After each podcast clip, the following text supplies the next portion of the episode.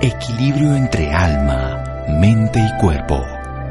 Bienvenidos a Sanamente, la cita con el bienestar. Dirige Santiago Rojas.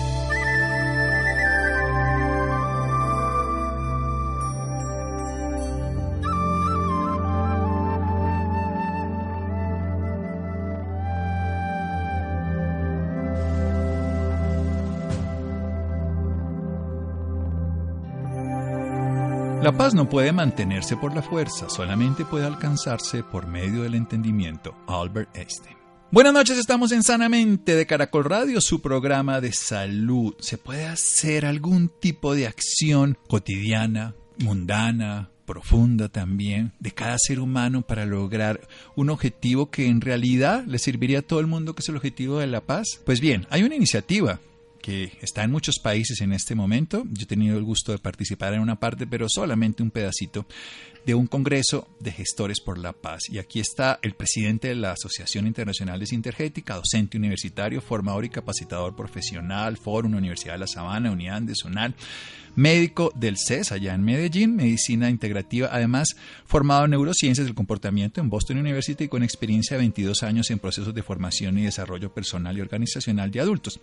Y algo que es muy interesante, el mejor tenor colombiano, además, esto es una faceta médico, investigador, científico, director, un hombre muy polifacético de muchas facetas de las que hoy nos va a hablar de una del Congreso de Gestores por la Paz. Mi amigo, conocido, contemporáneo además, Juan José Lopera. Buenas noches.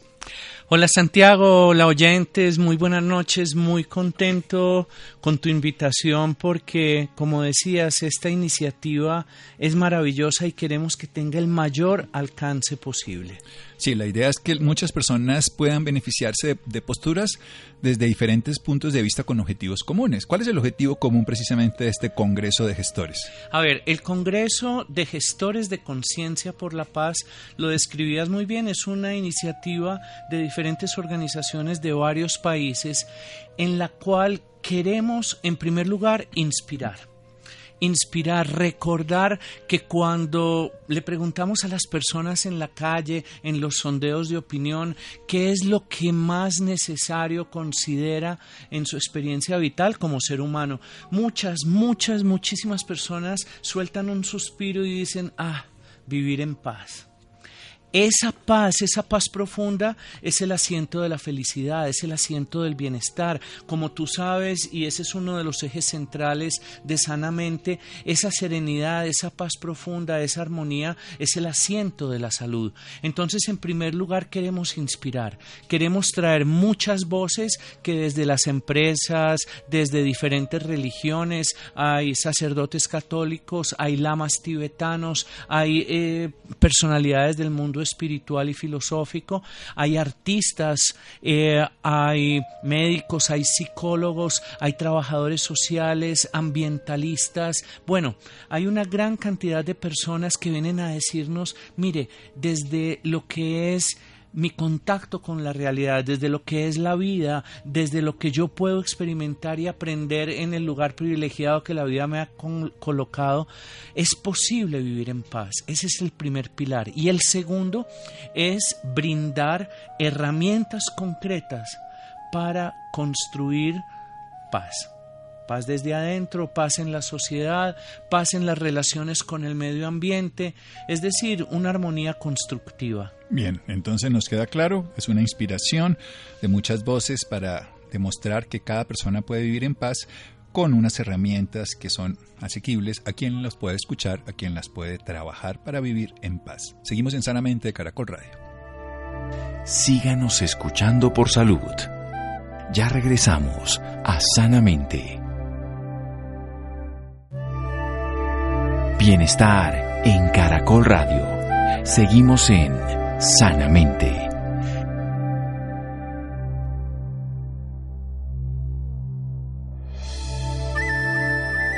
Seguimos en Sanamente de Caracol Radio. Juan José Lopera Sánchez, médico, cantante, presidente de la Asociación Internacional de Sintergética, y está aquí en Sanamente hablándonos de una iniciativa que es no gubernamental, que es no política, que es no afiliada a ninguna cultura, alguna religión, aunque muchas voces van a hablar sobre cómo crear paz. Primero, este tipo de procedimiento que vamos a hablar aquí de inspiración, inspiración de la paz, la paz interior, de la paz interior para así compartirla con los demás con herramientas concretas. Y las personas que quieran hacerlo pueden asistir de una manera virtual. Esto es interesante porque es, es internacional. Hay de muchos países de Latinoamérica, Hispanoamérica, en fin, de este primer Congreso de Gestores de Conciencia por la Paz. Doctor Juan José Lopera. Como decías, es muy fácil asistir. Se puede asistir desde la comodidad del hogar.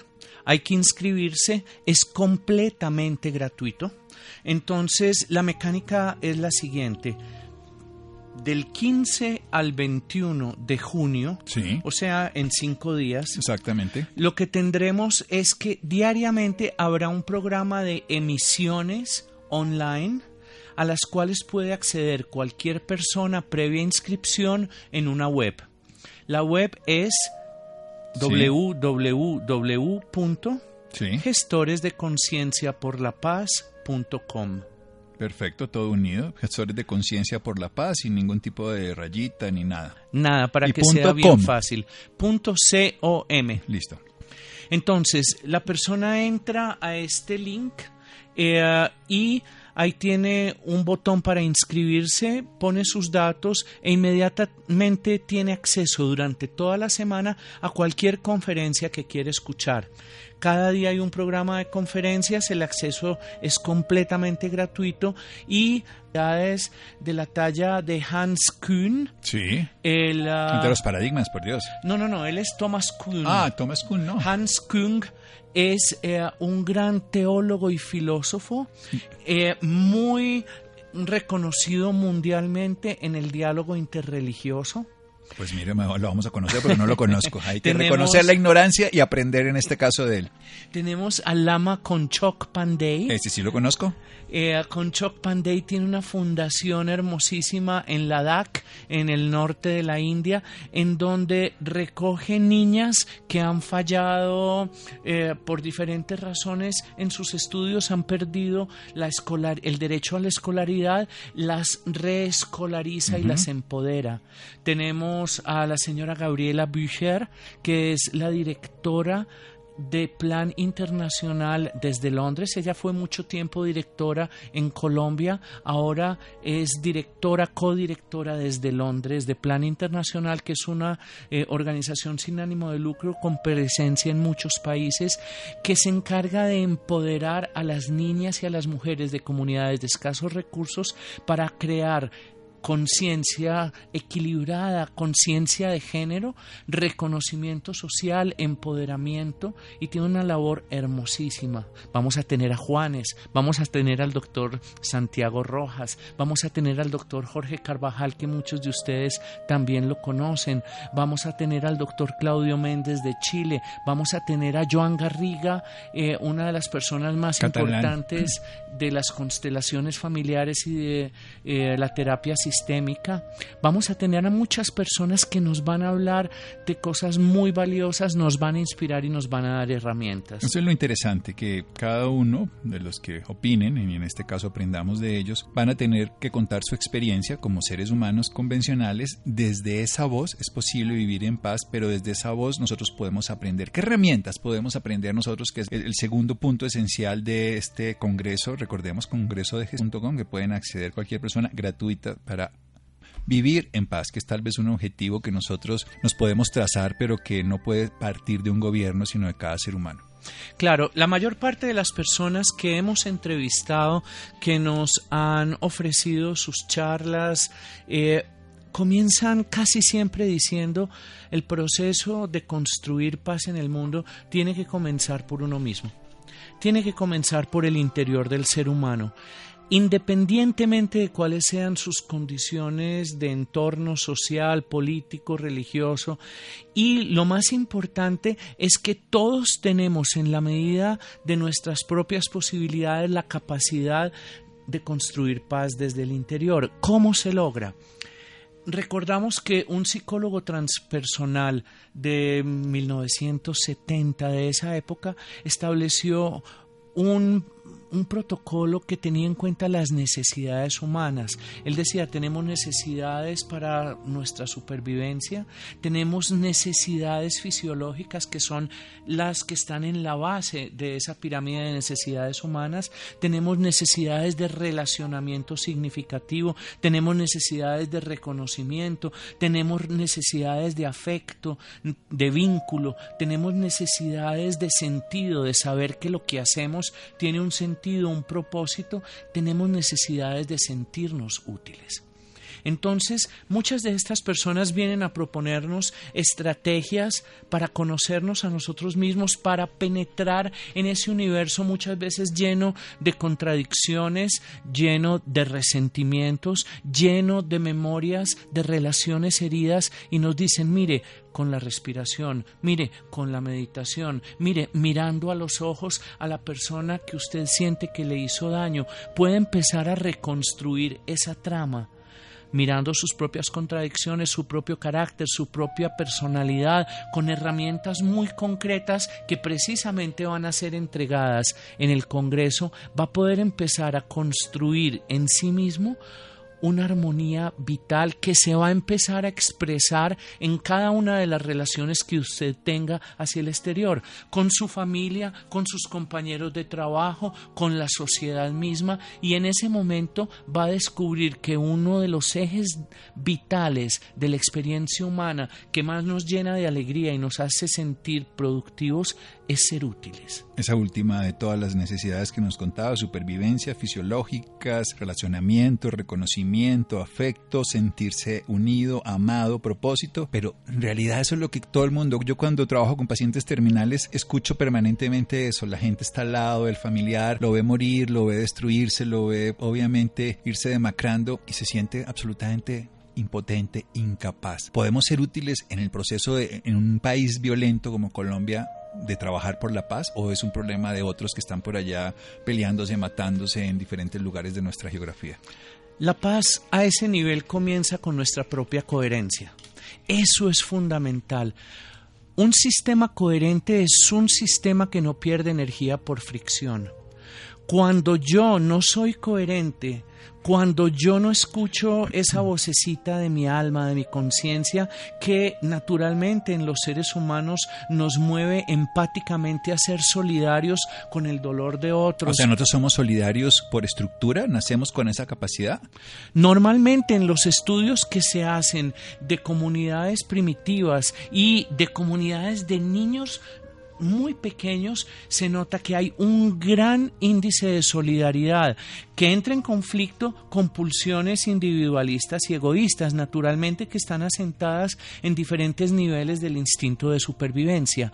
Pero lo que muchas personas reportan es que en el momento en el que empiezan a vivir una vida coherente. En primer lugar, empiezan a darse cuenta de cuál es su estructura fundamental, de cuáles son sus contradicciones, sus miedos, sus dificultades de relacionamiento, qué es aquello que más dificultad y dolor les causa en la vida cotidiana. Empiezan a darse cuenta de que con acciones muy sencillas que incluyen sensibilizarse a la realidad del otro y alcanzar ese grado de coherencia en sí mismo, no tener contradicciones entre lo que en profundidad sienten, lo que piensan, lo que hacen, lo que dicen.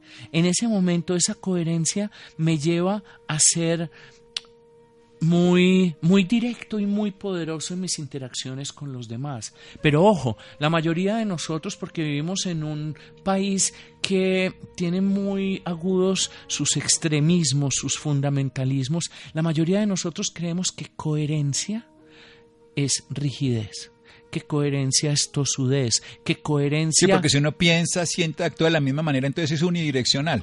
Pero el problema es que los sentimientos, los pensamientos, las perspectivas, los paradigmas, las creencias, la manera en que nos relacionamos con la realidad cambia, cambia constantemente. Yo le pregunto mucho a la gente, bueno, usted le habla de manera igual a su hijo de 12 años que a su hija de 6.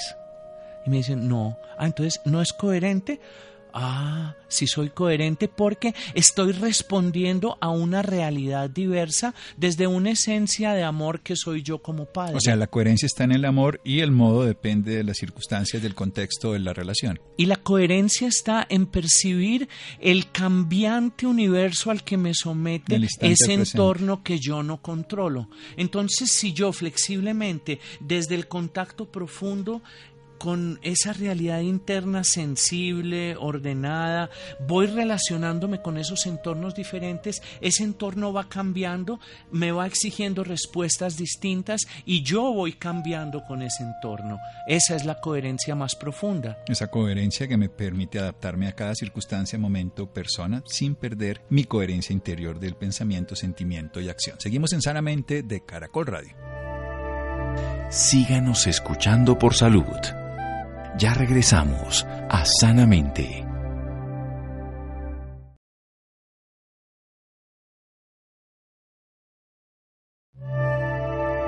Bienestar en Caracol Radio. Seguimos en Sanamente.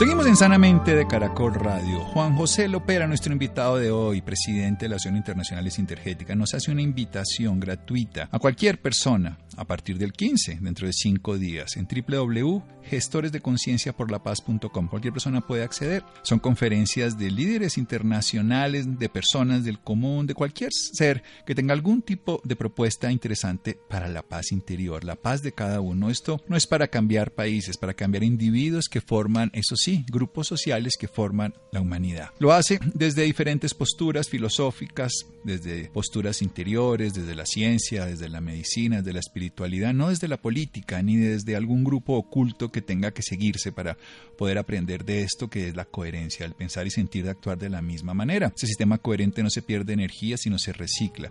¿Por qué? Porque nacimos siendo solidarios como sociedad, aunque tengamos pulsiones internas de individualidad, nos podemos nosotros entrar en conflicto, pero podemos también reconocer, si nos miramos al interior, que si nos damos cuenta de las fortalezas y las dificultades, podemos ejercer una acción directa sobre nuestro ser y sobre los demás. Si nos damos cuenta, percibimos de una manera constante lo que está ocurriendo en cada momento, ese presente de eternidad, ese momento que se renueva en cada nuevo encuentro con ese otro ser, con el hijo, con la hija, con el familiar, con el amigo o con el que tengamos alguna desaveniencia. La paz interior, lo único que le da sentido a la existencia y lo que verdaderamente deberíamos tener cada vez que nos vamos a dormir o cada vez que vamos a actuar, sentir esa sensación de que estamos realmente en paz. Continúe, doctor Juan José. Bueno, en primer lugar, eh, voy a hacer la observación de que cometí un error al dar la web. Es Gestores Conciencia por la Paz. Sin, el, D. Bueno, Gestores Conciencia por la Paz. Si alguien lo estaba buscando ahorita, pues no lo encontró. Ya lo vamos a volver a decir. Gestoresconcienciaporlapaz.com. ¿Listo? Además, sabemos que cuando el conocimiento tiene un poquito más de esfuerzo, se queda más profundamente grabado. Entonces, podríamos decir casi que fue una estrategia de programación neurolingüística para, para recoger más atención en eso. Bueno, pero Gestoresconcienciaporlapaz.com aprendemos. Así yo me equivoqué con Kun, que lo confundí, entonces ahora aprendimos también. De los errores se aprende. Yo creo que o, sufrimos o aprendemos, y en este caso aprendemos. Ese es otro de los niveles de coherencia, porque una de las causas de mayor sufrimiento intrapersonal es que nos castigamos por nuestros errores. Es que entramos en una de las deformaciones del arquetipo de la víctima y nos volvemos víctimas de nuestros propios errores. Precisamente ese estado de coherencia que me ayuda a cambiar, a ser flexible a las circunstancias externas es el que eventualmente me va a ayudar a aprender de los errores. Ese es uno de los ejes también más importantes que trabajamos en el Congreso. Otro de ellos es el resentimiento. Muchas veces. Eso de tomarse un vaso de veneno esperando que el otro muera. Eso lo dijo la princesa Leia de la Guerra de las Galaxias, Carrie Fisher. Pero también lo dijo Mandela de otra forma, ¿no? No perdonar es tomarse un, un vaso de veneno esperando que el otro muera. Ahí están juntos los dos. Ficción y, y realidad. Claro, claro. Y entonces, ojo, porque es que muchas veces pensamos que la coherencia es defender a capa y espada nuestro derecho a la retaliación pero no nos damos cuenta que en esa retaliación vamos a generar un partido de tenis de daño mutuo que va a ser Capuletos y Montescos para la historia pues de Romeo y Julieta o también ojo por ojo y diente por diente y el mundo pues terminará ciego. Absolutamente. Y entonces en esa dinámica tenemos posiciones muy interesantes en el Congreso que nos enseñan a generar equilibrio desde la reparación que surge en el reconocimiento de la humanidad del otro. También en el reconocimiento de los momentos cumbres. Tú ahora hablabas de la muerte. Cuando muchas personas tienen la muerte cerca, se dan cuenta cuál inútil fue la gran pérdida de tiempo y de posibilidades de ser felices con sus seres amados, a los cuales tuvieron por sus grandes enemigos a causa de resentimientos sin sentido que pudieron haber reparado en algún momento. Eso lo vivimos todos los días en todas las esferas de la, de la sociedad y vamos a trabajar también sobre el resentimiento. Pero me parece fundamental porque ahí es donde nos quedamos en un pasado sin sentido y donde estamos viviendo a merced de lo que alguien aparentemente nos hizo, pero seguimos haciéndonos daño nosotros eternamente. Cuando alguien perdona, se libera a él y libera el daño que el otro le está haciendo permanentemente. Ahora, el que cometió su acción es responsable ante la sociedad, ante la vida, ante sus actos de lo que cometió. Claro, y más allá del perdón está la gratitud, porque si yo estoy en esa dinámica de aprendizaje y llego al punto en el cual me permito aprender de todo lo que surgió a partir de un hecho oneroso, puedo mirar al otro y decir, oiga, usted me dio algo muy valioso, tuvo un gran precio, pero esto quizás no lo habría aprendido de otra manera y puedo de pronto llegar hasta agradecer no agradecer el daño, sino agradecer el aprendizaje. El aprendizaje, naturalmente. Entonces, en ese momento, sí, se asumen las consecuencias, se hacen las reparaciones necesarias, pero podemos volver a mirarnos desde una humanidad que no depende de bandos, sino de la necesidad de construir conjuntamente armonía, una armonía productiva. No depende de bandos. Aquí esto es bien importante. La humanidad es una sola. Y no solamente el problema son los colectivos que tenemos permanentemente, los que pensamos de una manera, separatistas y todo. Lo interesante cuando yo veía todo este tipo de propuesta es que muchas personas piensan completamente diferente, pero hay cabida para todos. No puede ser que los, solamente los que piensen de una manera. Las propuestas vienen de cualquier lado porque de alguna de ellas podemos nosotros beneficiarnos. Aquí tenemos propuestas tan lindas como la del lama con Chuck Panday, mm, que con, con una sonrisa me decía, mi gran consejo es que la gente no se tome la religión tan en serio, que sea primero humana y compasiva y entienda que cada religión es una ventana a la eternidad. Cada religión, cualquiera. Exacto. La que la persona pueda profesar coherentemente, digámoslo así. Y Joan Garriga me decía también con una sonrisa, sí, esos bandos de los que acabas de hablar, Santiago, esa, ese sentido de gregarismo eh, asentado en nuestras propias necesidades mamíferas primitivas, nos separa. En el momento en que aprendamos a estar más en contacto con el alma. O sea, la manada la manada.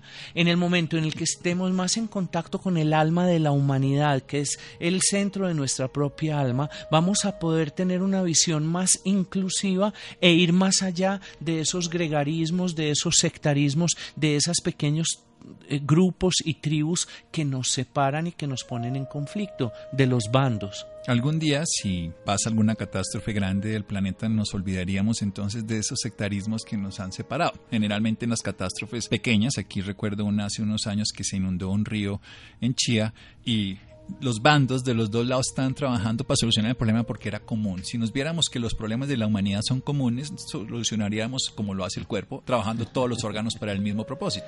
En el Congreso tendremos precisamente personas ambientalistas con unas propuestas excelentes de trabajo por esos problemas comunes de la humanidad. Tendremos personas del mundo de la empresa, de la gran empresa, un financista internacional que fue muchos años vicepresidente del banco ético más grande del mundo, el Triodos Bank, Joan Melé, que nos va a hablar de una manera hermosísima sobre dinero y dinero y conciencia, de cómo aquello en lo que decidimos gastar se manifiesta después en las condiciones en las que vivimos como sociedad y en los problemas que tenemos como humanidad. Entonces fíjate que van a ser, va a ser una exploración de todos los escenarios que son esenciales para nosotros como seres humanos y que constantemente nos confrontan con decisiones profundas. Decisiones además del día a día, decisiones de cuando salimos a la calle y podemos mirar con agresividad al señor que maneja el carro de al lado, decisiones con la ex, con el ex, con la otra persona, con el, el, compañero de trabajo, con el que piensa distinto, el equipo de fútbol, de la religión distinta, del partido político distinto. No nos damos cuenta de la importancia que eso tiene en nuestro bienestar cotidiano. No nos damos cuenta de que si durante el día le dimos a 10 personas el paso en la esquina, creamos doble felicidad para el otro, para mí mismo. Si le bloqueamos el paso a 10 personas, dejamos a dos personas malhumoradas porque yo también me siento malhumorado. Si yo me paso el semáforo en rojo, si yo no reconozco que la norma me cuida, y que la norma... Que la norma me cuida, eso es interesante. Hay, un orden implícito en las cosas que si nosotros lo respetamos, pues hay una coherencia, que es lo que estábamos diciendo, estamos leyendo en ese cambiante universo el entorno en cada momento. Nos tuvieron que multar para que usáramos los cinturones de seguridad. Que era para protegernos a nosotros claro, mismos. Claro, claro, para proteger a nuestros hijos, para proteger a nuestras familias. Entonces, hay un gran movimiento en la humanidad que normatiza cosas porque se da cuenta de los riesgos implícitos y cuando nosotros anárquicamente por ejemplo, las normas de tránsito, cuántos accidentes simplemente suceden por pasarse un semáforo en rojo. O por beber antes de manejar. O por beber antes de manejar, o por estar chateando, simplemente por estar identificados con mi necesidad individual instantánea y no ver la manera en la que ese tipo de normas, exacto, y está cuidándonos como sociedad. No, y botar basuras, por ejemplo, en la calle, tapar alcantarillas por dar sentido, contaminar los ríos, sobrepasar nuestros límites de uso de los recursos naturales, los renovables y, por supuesto, peor, los no renovables. Y ahí llegamos a un punto muy especial y sobre todo en nuestra sociedad colombiana. Es el impacto profundo de la corrupción. Volvemos al concepto de coherencia si yo desde esa coherencia en contacto con mi propósito, con mi alma, descubro una ética trascendente que es la ética de la mirada humana que busca un bien común, que muchas veces se equivoca, pero que está revisando sus opuestos y generando diálogos constructivos, en ese momento yo no soy capaz de utilizar mal los recursos comunes. Yo me estoy dando cuenta que si desvío un, río voy a ser el directo responsable de las muertes de muchas personas, del agotamiento de ecosistemas. Muchas cosas, entre otras cosas porque se puede desbordar, inundar, pero también puede dejar de llevar los recursos que tenía. Por decirlo de una forma muy sencilla, los ríos están hechos en heces y en formas serpentinas precisamente para no desbordarse y para inundar los ecosistemas que tienen al lado de una manera programada y no de una manera anárquica. Absolutamente. De eso aprenderemos. Aprenderemos de las estructuras que en las empresas pueden generar bienestar, felicidad organizacional, generar unos climas de equidad y equilibrio dentro de sistemas que tienen también que ser regulados porque si no, no serían sostenibles. Entonces fíjate la riqueza. Es gratuito no, y es que además es que cada persona puede desde esa riqueza interior dar sus dones al planeta, porque no todos tenemos que ser iguales. Yo creo que hay una, una división esencial, es la individualidad, y hay una realidad que es la humanidad. Las dos son igual de importantes, porque si inhibimos la individualidad, volvemos al rebaño, que es lo que estamos hablando de los mamíferos. Y ahí hay un punto muy importante desde la teoría general de sistemas aplicada a los sistemas humanos. Desde la perspectiva macro, yo tengo responsabilidad de cuidar mi individualidad para dar mi nota ante la colectividad. El compromiso de desarrollar al máximo mis capacidades, mis conocimientos, mis posibilidades, en última instancia, es el compromiso implícito en cualquier órgano, en cualquier célula, en cualquier individuo de un ecosistema ordenado, de servir a la totalidad. Bien, se nos acabó el tiempo, pero no el de los gestores conciencia por la paz.com. O sea, la persona interesada a partir del 15 en cinco días va a poder estar atento www.gestoresconciencia por la paz puede hacerlo desde ahora.com pues para que se inscriba para que asista. Son cinco días de eventos diferentes personas diferentes totalmente gratuitos en castellano son todos. Eh, los que son en inglés estarán subtitulados. Ah primicia tendremos al director de investigaciones del HeartMath Institute hablándonos de la coherencia cardíaca para construir paz imagínate también hasta ese nivel ya tenemos la entrevista y te voy a pedir algo muy sencillo. Si puedes poner un link en tu página para que la gente simplemente haciéndole clic pueda inscribirse. Bueno, sí, lo hacemos. Además, me parece perfecto aquí en Caracol. Vamos a ponerlo para que el que esté interesado, además cuando pongamos aquí la promoción del programa, que mañana lo pueden escuchar a través de nuestras redes sociales, ahí pueden entrar directamente. Los ponemos y, y ya Laura o Estefanía lo hacen. Juan José, muchísimas gracias, doctor Lopera. Muchísimas gracias, Santiago. Muchísimas gracias a las personas que están detrás de todo esto y a ustedes los que escuchan. Por favor, ayúdennos a generar un mundo de armonía constructiva entre todos. Un mundo de armonía constructiva entre todos. www.gestoresconcienciaporlapaz.com.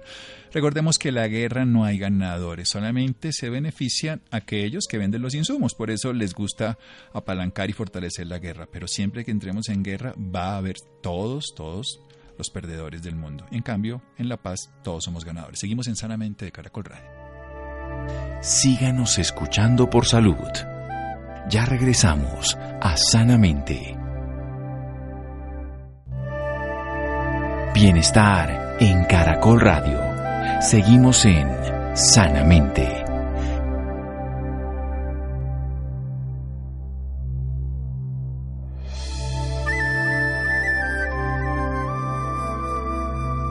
Seguimos en Sanamente de Caracol Radio. Les recordamos www.gestoresconcienciaporlapaz.com para el evento que empieza a partir del 15 durante cinco días para que podamos dos puntos ser inspirados por personas que han tenido experiencias de vivir en paz en sus condiciones particulares y herramientas sobre todo para que podamos aprender de ellos. Bien, Laura estuvo precisamente en un evento específico de algo que ya desde la semana pasada está en el país, Ganges, un viaje por los sentidos del agua. Este es un viaje lírico por el Ganges, el río más reverenciado y a la vez uno de los más amenazados del planeta.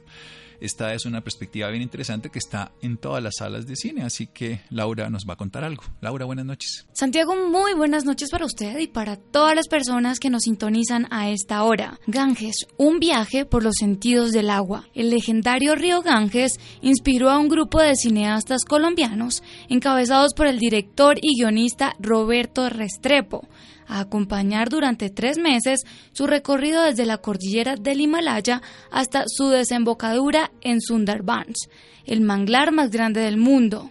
El documental, que se estrenó el pasado 6 de junio, mezcla crudas realidades con belleza extrema, espiritualidad, tradiciones milenarias y algunas propuestas para enfrentar el cambio ambiental global. Para hablarnos un poco más sobre este tema, nos acompaña Roberto Restrepo. Él es director, escritor y productor independiente. Además, se ha desempeñado como docente e investigador sobre conocimiento tradicional y su importancia en la conservación del medio ambiente. Roberto, muy buenas noches y bienvenido sanamente de Caracol Radio. Laura, muy buenas noches. Muchísimas gracias por invitarme a este espacio. Eh, buenas noches. Muchísimas gracias a usted por acompañarnos. Bueno, y para empezar, me gustaría que le dijera a nuestros oyentes por qué eligieron el río Ganges para hablar de los estragos del cambio ambiental global. Mira, en el río Ganges convergen muchos elementos que hacen que el Ganges sea el río por excelencia cuando uno va a hablar de cambio ambiental global. Primero, el Ganges es el río del que más gente depende en el planeta.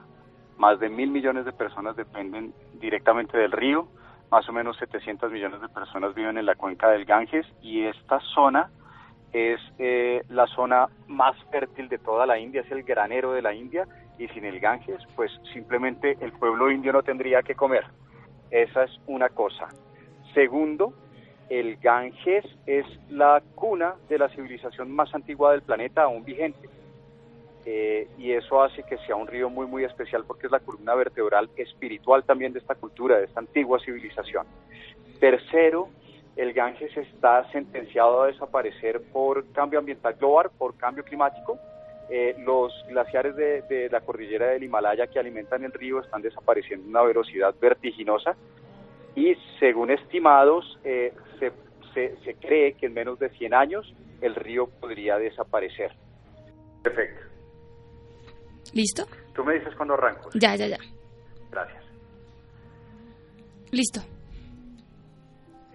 Y cuarto, porque a lo largo del río Ganges hay muchas, en el curso del río Ganges hay muchas expresiones culturales y muchas prácticas que reflejan valores ambientales que son muy, muy importantes para esta época, para que todos los seres humanos podamos, eh, digamos, reinventar eh, el lugar del hombre en el planeta y relacionarnos con la naturaleza de una forma más amigable, que nos permita vivir, existir vamos, perdurar en el planeta como es la especie de humanos y con todas las demás especies con las que compartimos el planeta. Roberto, después de esta experiencia con el documental y ver con sus propios ojos que el Ganges podría volverse arroyo, ¿qué tan positivos son frente al futuro del planeta?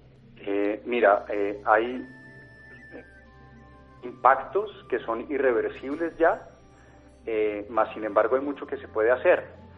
Eh, digamos que eh, a medida que vaya avanzando la crisis, ¿cierto?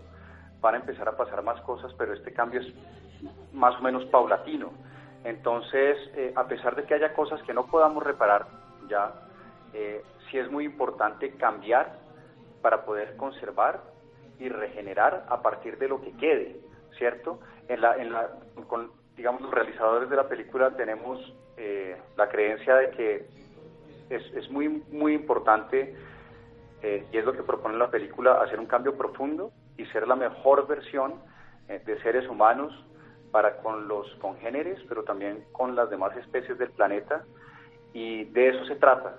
Es decir, la única forma en la que podemos hacer que las cosas marchen y que podamos tener un futuro para nuestros hijos y las generaciones que vienen es de verdad hacer un cambio muy profundo. Entonces, en ese sentido somos, somos, digamos, realistas, pero somos optimistas porque tenemos fe en el ser humano y así como hay muestras de que hubo civilizaciones que pudieron convivir de forma armoniosa con la naturaleza, nosotros también lo vamos a poder hacer. Bueno, y las personas que tuvimos el privilegio de ver este documental, nos dimos cuenta que le hicieron entrevistas a grandes celebridades. ¿Cómo lograron contactarse con ellos? Mira, eh, fue relativamente fácil y contamos con muchísima suerte porque eh, específicamente Bandana Shiva, por ejemplo, es una personalidad eh, de, primer orden, del máximo nivel en el mundo y es muy difícil acceder a ella. Sin embargo, cuando nosotros nos comunicamos con ella, fue fácil concertar una cita y ah, nos concedió, digamos, un tiempo suficiente para tener una muy buena entrevista. Eh, y la cuestión es que hoy en día ella está tan cotizada que es imposible incluso contactarla, entonces contamos con muchísima suerte.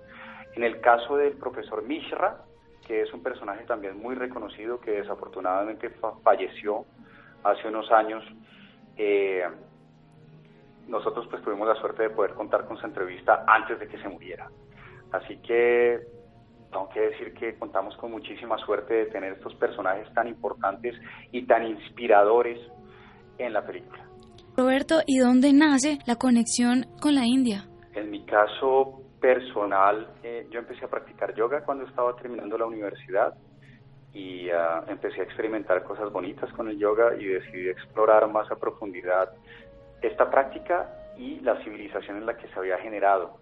Después de convivir un tiempo con los indios eh, en un ashram, me fui a vivir a un ashram por un año, que es una especie de monasterio, a estudiar yoga y filosofía relacionada con el yoga, pero eh, con el tiempo me empecé a dar cuenta de otros valores que tienen que ver con la espiritualidad de la India, pero son valores muy, muy profundos eh, que hacen que los indios hayan podido perpetuarse de verdad por mucho tiempo y, ah, y que tienen un valor ambiental muy importante. Eso le quería preguntar. ¿Qué les aportó este documental en lo personal a ustedes? Bueno, no, no, no puedo hablar por todo el equipo porque es muy difícil. Éramos seis colombianos que nos juntamos con dos indios, un productor de campo y un chofer indios. Eh, a mí personalmente, eh, digamos que la experiencia de, filmar la película en la India se suma a mis experiencias anteriores en la India y mis experiencias posteriores también en la India, porque tuve la oportunidad de vivir eh, unos cuantos años en la India y uh, hace parte, quiero decir, la civilización de la India para mí ya hace parte de mí de algún modo. Y, uh, y siento que estoy como en un proceso de, si no de mejoramiento, sí por lo menos de querer mejorar como ser humano, hacerme cada vez mejor, como decía antes, con mis congéneres y con, y con la naturaleza. Y la India, digamos que ha jugado un papel importante en ese proceso. Sé que otros compañeros míos que viajaron eh, conmigo a hacer el documental tienen experiencias similares. Bueno, y ya para finalizar todo esto tan bonito que nos cuenta, ¿qué mensaje le deja a nuestros oyentes con este documental? Bueno, primero, hacerles una invitación a que vean el documental, que es un documental que aparte de, tener una fotografía y un valor estético muy especial, eh, deja una inquietud muy eh, relevante en esta época sobre cómo estamos viviendo, sobre el cambio tan necesario que tenemos que hacer a profundidad para habitar el planeta de otro modo, eh, revisando nuestras formas de producción, revisando nuestras formas de consumo y los valores por los que vivimos, ¿cierto? ¿Por qué estamos vivos? ¿Para qué estamos acá? Entonces, simplemente quiero reiterar la invitación a que vean la película que seguramente les va a gustar. Es un viaje lírico desde el nacimiento del Ganges hasta su desembocadura en el manglar de Sundermas. Van a tener experiencias culturales interesantes, van a ver paisajes interesantes y van a tener una reflexión que espero que se lleven eh, a sus casas. Está en cines eh, de, Cine Colombia y otras salas de proyección también en varias ciudades del país. ¿Les puedo decir? Sí, claro que sí. Bogotá, Medellín, Cali, Bucaramanga y Pereira. Bueno, yo también le hago una invitación porque la verdad es increíble, a mí me encantó. Muchísimas gracias Roberto, muchísimas gracias por esta valiosa información y por acompañarnos esta noche en Sanamente de Caracol Radio. Muchas gracias Laura y a todos los oyentes un saludo, que estén muy bien. Bueno, maravilloso, maravilloso este viaje que nos puede hacer pensar sobre la crisis ambiental global provocada por nuestro ciudadano, el humano, el ser humano, que o en paz o en guerra, en este caso en conciencia para transformarlo. Llegamos al final. Gracias Estefanía, Ricardo Bedoya, Camila, Jonathan, Jessy Rodríguez, quédense con una voz en el camino con Ley Martin. Caracol piensa en ti. Buenas noches.